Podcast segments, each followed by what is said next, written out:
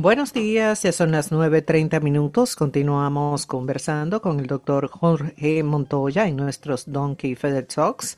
Hablamos eh, con también doña Miriam de la Fundación Dándole Sentido a la Vida y estamos hablando sobre el duelo infantil. Señor Irujo se quedó con una inquietud antes de la pausa. Dos aspectos, dos inquietudes. Una es, primero, eh, sabiendo que los niños tienen, o aceptando, ¿verdad?, que tienen una gran capacidad de, de, reciclar, una capacidad, de, la resiliencia, quizá tienen una mayor capacidad o más facilidad, porque o no están, no tienen callos de muchas situaciones que en la vida los adultos van pasando. Eh, pero usted hablaba, por ejemplo, de que hay muchos duelos que se congelan y se van acumulando.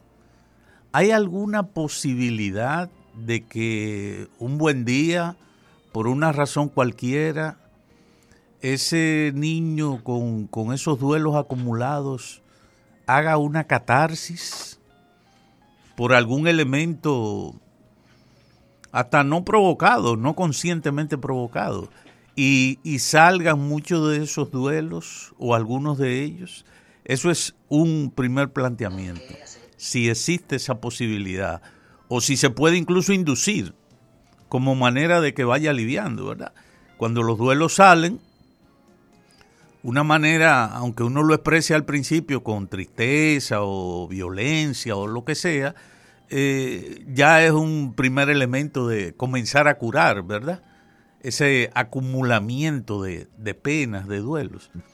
El otro aspecto es que, eh, como se mencionaba un ejemplo hace un rato, eh, los, los niños muchas veces, para explicarle, para explicarle a un niño una situación, me falta, eh, abuela murió. El hecho de que a veces uno eh, como adulto es el que entiende que el niño no va a entender o que no entiende correctamente la situación. Entonces comienza a tratar de explicarle la realidad con una leyenda, con un elemento que a la corta o a la larga puede ser muy bien intencionado, pero que no es real. Hacerle un cuento bonito de que de que está viviendo en un palacio, eh, en un paraíso, o que nos está esperando, como si, si esa persona estuviera viva. Eh, no, no es eso como tratar de corregir un error con otro error, dar una explicación falsa, por más o por mejor intencionada que esté. Muy bien. Bueno, vamos con la primera y, y, entendamos una cosa. La resiliencia es la capacidad de salir victoriosos tras un hecho trágico. Y esa capacidad depende total y absolutamente de la disponibilidad de adecuados recursos internos, o sea, de mecanismos de defensa, de estrategias de afrontamiento internas y externas. Y las pérdidas en la infancia ocurren en un contexto de muy pobres habilidades. O sea, el niño no es resiliente, sino que lo que hace es apartar las cosas y seguir, mm, que es un concepto muy importante. De hecho, el hecho de que se pensara que los niños eran resilientes ha contribuido a que se abandone la atención. Ah, como ellos pueden con todo, entonces los dejamos. ¿no? Hay que empezar por, por mirar que sí necesitan de nosotros para aprender estrategias adecuadas. Y evidentemente, miren, por ejemplo, un niño se le muere su padre, le parece que es demasiado y no expresa mayor cosa. dice la mamá, pero este niño, dice la familia, ¿no? Este niño no expresó. Y a los 15 días se le rompió un juguete y arma tremendo show porque se le rompió su juguete. dice, pero este niño, vea, llorando por un paso de juguete y no, y no lloró por el papá. Claro, está utilizando el juguete para descargar lo que no descargó. Cualquier evento menor, por ejemplo, uno dice, pero ¿por qué esta niña digamos una niña de 16 años, que perdió un noviecito que solo llevaban dos meses porque hizo un intento de suicidio. ¿Por qué tanta angustia si solo era un noviecito? Ah, pero es que el noviecito descongeló todo eso y se le vino todo encima en una forma que aparentemente es exagerada y que muchas veces no se entiende porque te dicen, no, en los antecedentes de la niña, el papá se murió cuando tenía cinco años. No, eso fue hace mucho tiempo, eso ya lo superó. No, porque lo pudo haber congelado, ¿verdad? Entonces miren pues cómo ignoramos mucho de esto. Y en relación con el segundo, bueno, el cuento es un instrumento muy útil para trabajar con niños en duelo, pero recuerden que lo que nosotros le digamos a los niños sobre el tema de la muerte tiene que estar muy relacionado con la edad, porque en la infancia eh, el concepto de muerte varía notablemente acorde a la edad. Por ejemplo, en los más chiquiticos, menores de cuatro, la muerte es inmovilidad, la muerte es abandono o separación, la muerte es desorden en la casa. Eh, de 4 a 7 es la muerte del papá o la mamá y eso es terrible para el niño, pero la muerte todavía es reversible. Y a partir de los 7 es por causa mía y a partir de los 12 ya tiene el modelo adulto. Pero hay cinco cosas. Nosotros entendemos la muerte eh, de manera muy clara y la muerte es un concepto abstracto, de las cosas más abstractas que hay. Y a su vez, ese concepto está compuesto de cinco subconceptos. La muerte es irreversible, inevitable, permanente, universal y no funcional. Y no, se adquiere todos de una vez. O sea, no puedes usar la misma estrategia de hablar de la muerte con un niño de 5 años que con uno de 7, uno de 9 o uno de 12, porque su capacidad de comprensión de la muerte cambia según los subconceptos logrados. Lo que es realmente importante es que lo que le digamos al niño sobre el tema de la muerte es algo que nosotros creamos ¿no? Algo que estemos convencidos de ello. Si nuestras creencias religiosas dicen que el cielo, pues le hablamos del cielo. Si nuestras creencias eh, dicen otra cosa, pues le decimos lo que se corresponda con lo nuestro, porque él va a notar en la cara si le estás diciendo la verdad, te lo va a leer en tus ojos, te lo va a notar, dice, me están diciendo mentiras, y las mentiras, como digo, hacen que el niño fantasee y se empelicule, como decimos aquí en Colombia. Doctor, en una pregunta que tengo de un, de un oyente, dice que eh, si es conveniente llevar a los niños a ver los cadáveres o, a o llevarlos a la funeraria donde, donde se está eh, rindiendo último tributo. Bueno, lo primero que tenemos que tener en cuenta es la edad. la edad que tenemos límite es de cuatro años para si el niño es capacidad de decidir por sí mismo o no. Si el niño tiene menos de cuatro años, hará lo que el adulto cuidado le parezca oportuno. Pero si tiene capacidad de decidir, tú le vas a preguntar, ¿quieres ir a la sala de velación? Pero antes de que decida, le tienes que explicar qué se va a encontrar. Una sala, ¿qué, es, qué es eso? Pues es un lugar donde va a haber mucha gente llorando, donde no se puede jugar ni gritar. Lo más seguro es que diga que eso es muy aburridor y prefiero quedarme en mi casa o puede que vaya y la gente dice, ¿y si es bueno que vea tanto dolor? Cuando los niños ven que los adultos, cuando estamos tristes, nos consolamos mutuamente, eso es un aprendizaje muy positivo. Y consideramos que lo único que se debe evitar exponer a los niños es las manifestaciones muy dramáticas, el que hace el show, el que se desmaya, el que grita. Pero si el niño ve eso, tampoco se va a traumar, simplemente nos lo llevamos aparte y le decimos, sí, mi amor, a veces cuando la gente está muy, muy, muy angustiada, le, le puede pasar eso, pero verás que en un ratico está bien y que eso no te va a pasar ni a ti ni a mí. Además vamos a estar todo el tiempo junticos, o sea, asegurarle y normalizar lo que vio. Y respecto a ver el cuerpo, pues exactamente lo mismo. Si tiene capacidad de decidir y quiere ver, quiere ir a verlo, pues explícale tranquilamente, sin dramatismos. Vamos a ver, ¿quieres ver al abuelito? Verás que estará frío, pálido, rígido inmóvil para que no se sorprenda y lo vea. Y eso, eso lo llamamos nosotros momentos pedagógicos, porque es el momento de decirle, mira, cuando uno se muere, cuando las cosas se mueren, ya no tiene frío, no tiene calor, no tiene dolor, no tiene que ir al baño, no tiene que comer, no tiene que hacer tareas, etcétera, etcétera. Bien, Emil, que tenías una pregunta. No, no, no, estoy viendo y oyendo y escuchando. Es para, lo estaba hablando aquí con mi señora, con Nilda. Somos eh, abuelos de siete nietos. Y es un tema que no puedo hablar de él. Yo no puedo hablar de ese tema. Yo no. Por eso estoy aquí concentrado más en el trabajo y eso, porque eh, papá y no puede hablar de ese tema. Sí, sí, La- cosa ¿Cuándo vamos a invitar a la señora que no hable de la fundación?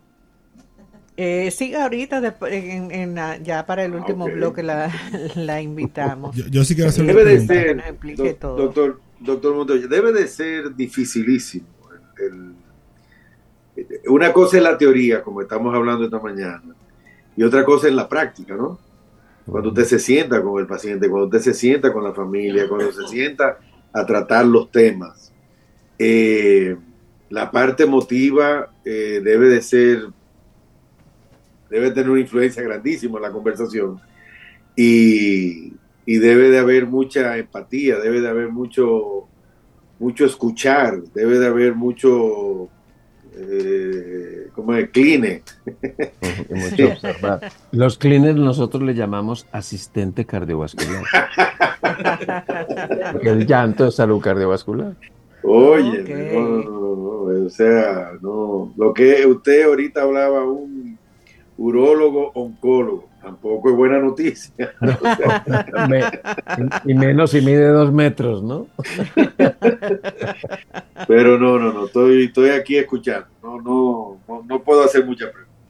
Hay una cosa que, que sí está claro para hacer este trabajo. Yo llevo más de 35 años en este trabajo y una de las cosas que sabemos que hace que los trabajos dejen de ser trabajos es cuando tienes pasión por lo que haces, ¿no? Entonces, si hay pasión, no lo vas a vivir eh, de manera más traumática. ¿Qué he hecho yo, por ejemplo? Porque me preguntan mucho, ¿qué he hecho para no quemarme, no? Porque estar constantemente escuchando el sufrimiento, pues te puede quemar si no tienes cosas claras. ¿no? Entonces hay ciertos conceptos claros. Por ejemplo, cuando yo estoy ante una persona que está sufriendo por lo que sea, sé que esa persona está haciendo una tarea muy difícil, tiene una tarea muy difícil, pero la tarea es de ella. Eh, mi tarea no es su sufrimiento, mi tarea es acompañarle. Y es lo que yo sigo aprendiendo durante muchos años. ¿Yo de qué me nutro? De mis grupos de duelo. A mí en los grupos eso es algo que me llena porque Hay grupos, hay grupos, hay, reuniones. muchos, ¿sí? Eso me enriquece porque yo Ay, estoy hable- ante hable- 20 o hable 30 un poquito de maestros. hable, hable de esa experiencia. ¿Cómo, ¿Cómo es el tema de los grupos? Bueno, yo creo que, que Miriam, para que no se nos duerma ahí, que nos... No, la vi. Jamás le dor- brindaron- dormirnos, Bueno. doctor. Está con el café, interesantísimo con el el tema. café que le brindaron, ella debe estar bien despiertita. Yo llevo, yo llevo trabajando con grupos casi 30 años, y con grupos de duelo, donde son espacios, eh, son sitios seguros, ¿no? Donde tú te puedes expresar, es un sitio libre de juicios y críticas, que tiene unas reglas por ahí para poder estar en el grupo, que, que respetar una serie de reglas, tiene una estructura, por ejemplo, tiene un encuadre, tiene una presentación, una bienvenida, un desarrollo y un cierre. Y mm, yo, como les digo, tengo dos, tres grupos diarios, todos los días, hasta los domingos tenemos el grupo de migrantes, grupo para migrantes, gente que migra y que no tiene pues con qué, digamos, eh, eh, pagarse un terapeuta en otro país, pues tenemos el grupo y ahí trabajamos ese tipo de temas, no solo el duelo por migración, sino el duelo en el migrante. Eh, entonces hay muchos grupos y en, RD, pues eh, ya estamos cumpliendo dos años de tener el primer grupo de duelo mixto. De ahí nace también el grupo de duelo por, por viudez que tenemos los viernes. Y también de ahí surge el grupo que tenemos en, en una de las parroquias, ¿no? Porque la idea es sembrar que en todas las parroquias grupos de duelo para que la gente tenga donde acudir. Porque miren, ustedes van a, ustedes periodistas dan una conferencia y le dicen a la gente, levanten la mano, son 200 personas, levanten la mano los hipertensos. Pues como ya tenemos añitos, tenemos más de 25 añitos, levanten la mano, digamos, 40 personas. Levanten la mano los diabéticos, levantan 10 personas. Levanten la mano los que han perdido seres queridos. ¿Saben qué sucede? Todo el mundo levanta la mano. ¿Qué significa eso? Que la probabilidad de perder algo es mucho mayor que la probabilidad de ser hipertensos o diabéticos. Y todos los sistemas de salud tienen grupos de diabéticos, grupos de hipertensos, de dislipidémicos, de bueno, de un montón de cosas, y no hay grupos de entonces, los grupos de duelo son, aunque son una opción, no es una necesidad, como cualquier otra terapia. No todas las terapias le sirven a las personas, ni todos los Mm. profesionales le sirven a las personas. Pero yo sí les puedo decir, con estos años que llevo yo trabajando en grupo y conociendo los beneficios que tienen los grupos, que aquellos que se niegan a un grupo de duelo no saben lo que están negando. Es, casi eh, equivalente a decir, me estoy negando a tomar un antibiótico cuando tengo una neumonía. Pero bueno, yo he aprendido que cada ser humano se construye su propio duelo. Así es. Eh, tenemos que hacer una pausa. Estamos en nuestros Donkey Feather Talks. Hablamos con el doctor Jorge Montoya sobre el duelo infantil, el duelo en general. Y al regreso vamos a hablar con Antonia Miriam, quien nos va a hablar de la fundación. Eh, ay, se me perdió el teléfono que tenía aquí el nombre. Eh, pero vamos a hablar con ella ah, después de la pausa. Oh, pero tú Buenos días, ya son las 9.48 minutos. Continuamos con nuestros Donkey Feather Talks. Esta semana hablamos sobre el duelo infantil y vamos entonces a hablar con doña Miriam Jiménez. Ella nos va a hablar sobre la fundación dándole sentido a la vida. Bienvenida, doña Miriam, y cuénteme eh, qué hace la fundación y a partir de qué se, se crea. Bueno, la fundación, gracias eh, Carlos y gracias al equipo. Y la fundación, eh, vamos a decir que nace del dolor, nace del dolor de, padres que perdimos nuestros hijos. Eh, tiene, como dice el doctor Montoya, ya tenemos dos años, en enero cumplimos dos años de formadas. conocí al doctor Montoya a los 28 días de fallecer mi hija. realmente yo digo que Dios y conocer esta escuela de tanatología del doctor Montoya eh, que trabaja arduamente en México, Colombia, en, Latinoamérica. y la verdad es que ha sido de mucha ayuda. es un tema bastante, como externaban, bastante fuerte tocarlo, pero sabiendo que es parte de la vida, yo creo que la preparación, eh, este rol que jugamos nosotras las, las mujeres en los hogares, eh, que tengamos conocimiento de este proceso es sumamente importante, porque tarde o temprano nos toca. Entonces, eh, la verdad que la fundación eh, ha crecido, yo diría, eh, como decimos, que es una herramienta de misericordia de Dios ante el dolor tan fuerte como es la pérdida de un ser querido. Y, estamos aquí trabajando junto al doctor lo que son las formaciones de, de grupos de duelo. Ya tenemos tres grupos de duelo en República Dominicana disponibles gratuitamente gratuitamente. O sea, todas las semanas nos reunimos tres grupos con el doctor Montoya, dos horas con él en cada grupo. Y la verdad, recibir todos estos conocimientos, todas estas experiencias, porque lo importante y lo, y lo rico de los grupos de duelo es que los grupos nos pertenecen a nosotros, a los, a los dolientes. Nosotros compartimos, hablamos, hablamos un mismo lenguaje, pero lo importante también es que compartimos estrategias para afrontar, para vivir este proceso, porque hay que vivirlo, o sea, y lo vivimos todas de una manera diferente, todos de una forma diferente, porque es un vestido hecho a nuestra medida. Y la verdad que, que eh, el dolor siempre va a estar, pero aprender que el peso de ese dolor va acompañado de elementos tan fuertes como la angustia, como la culpa. O sea, tú trabajar esos elementos y quitarle ese peso tan fuerte que el dolor de por sí te genera. Entonces, imagínense de qué una persona que está pasando este proceso se descarga. Entonces, esos conocimientos eso es lo que enseñamos en, grupos de duelo. Nosotros somos nuestros propios profesores. El doctor es un facilitador que muchas veces en, en inquietudes, doctor, ¿qué hago? ¿Qué? Entonces, pero esto es lo rico de los grupos de duelo. Y Qué lindo es cuando tú te reúnes con personas que están pasando la misma experiencia tuya. Por ejemplo, yo pertenezco a un grupo de duelo por suicidio de México, que también maneja el doctor Montoya. O sea, somos padres que vivimos una experiencia sumamente dolorosa. Compartimos y cada uno, o sea, nos sentimos, yo estoy ayudando a un padre, pero un padre me está ayudando a mí, con sus conocimientos, con sus experiencias. Entonces, nos sentimos eh, respaldados, oídos, eh, a nuestra disposición, hombros abrazos, a pesar de la distancia, porque todo esto es a través de Zoom. Eh, la verdad es una herramienta que le damos eh, tantas gracias de que haya llegado, porque hoy en día eh, compartimos, todo, compartimos todos estos conocimientos y el doctor nos ha podido acompañar a través de esta herramienta. Así que gratuitamente estamos, invitamos a todas las personas que quieran ser miembros, solamente tienen que eh, contactarnos a través de nuestra página para que puedan ser parte de esto. Todos los días recibimos personas que, que están, en, vamos a decir, iniciando un proceso. Y qué lindo que nosotras que ya llevamos un, un, camino aprendido, podamos darle la mano a esta persona para que, para que pueda eh, salir, resignificar su vida, porque este, hay que estar consciente. Nuestra vida no vuelve a ser la misma, pero sí podemos volver a ser felices de otra forma, de otra forma, porque la, la, las hay.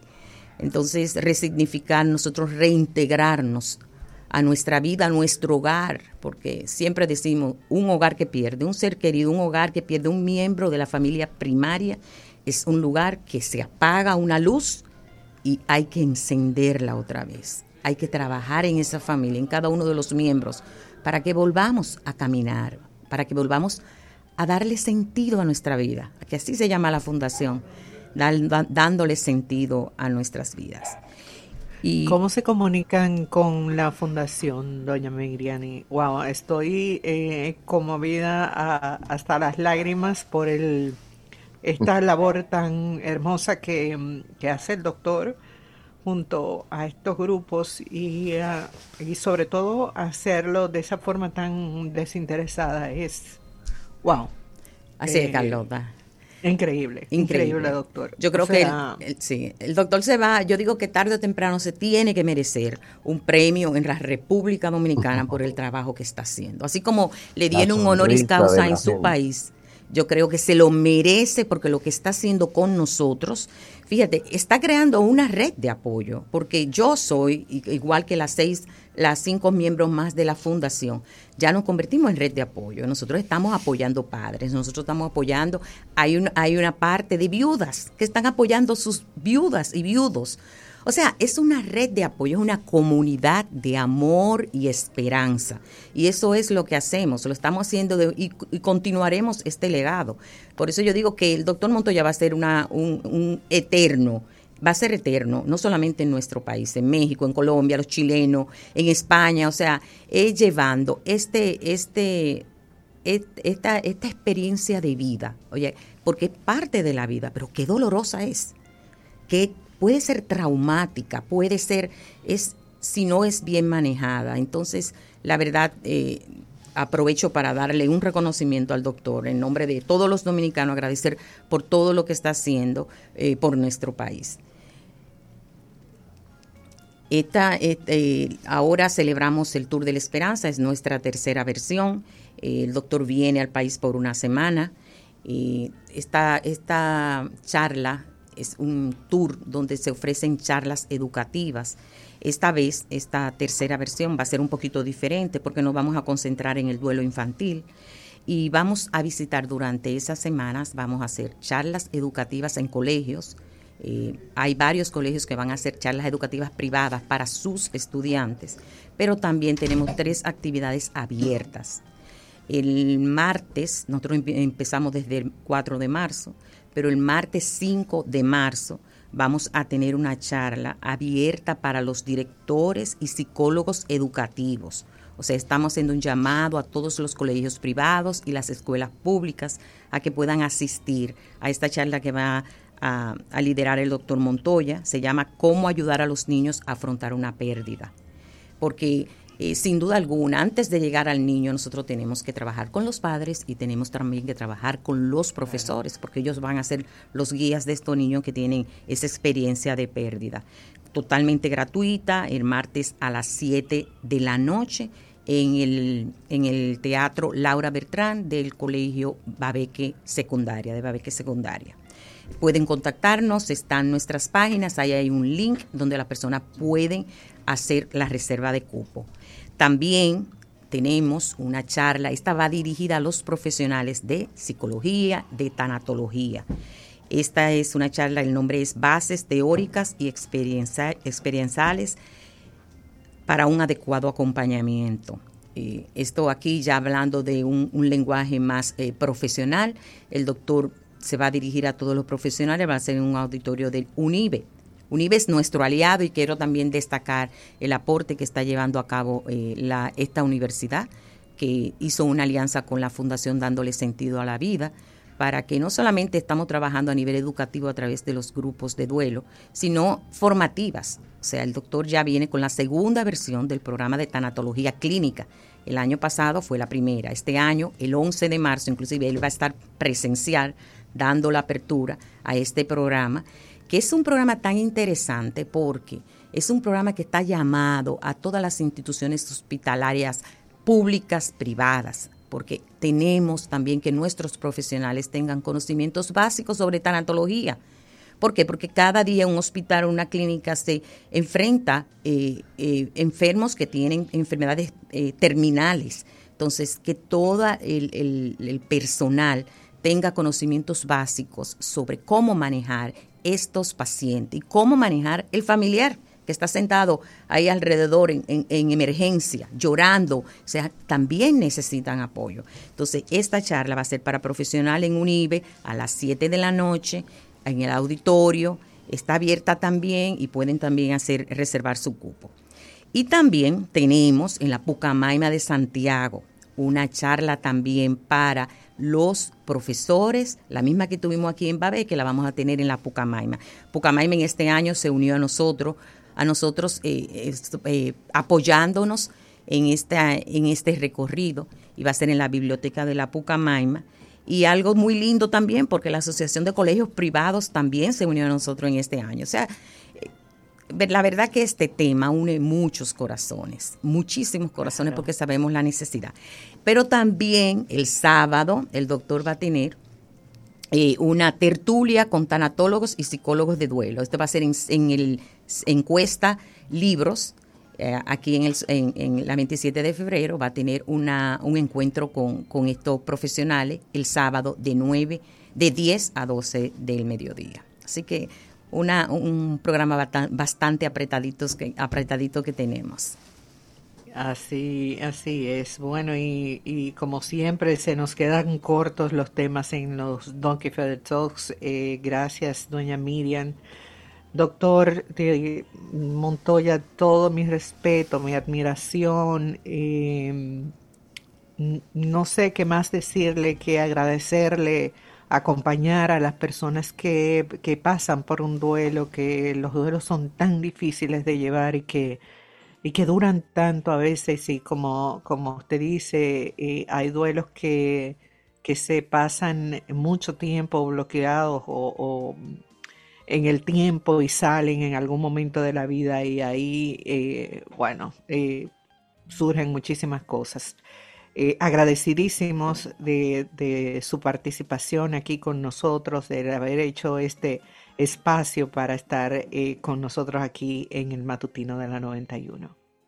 Muchas gracias a ustedes y siempre, ya saben, muy dispuesto a, estar en, su emisora y, y en donde sea para llevar esta cultura del duelo que es la base para enfrentar un proceso de manera más exitosa, conociendo lo que estamos viviendo. Bueno, muchísimas gracias, doña Miriam, también. Ya saben, eh, busca, busquen a la fundación.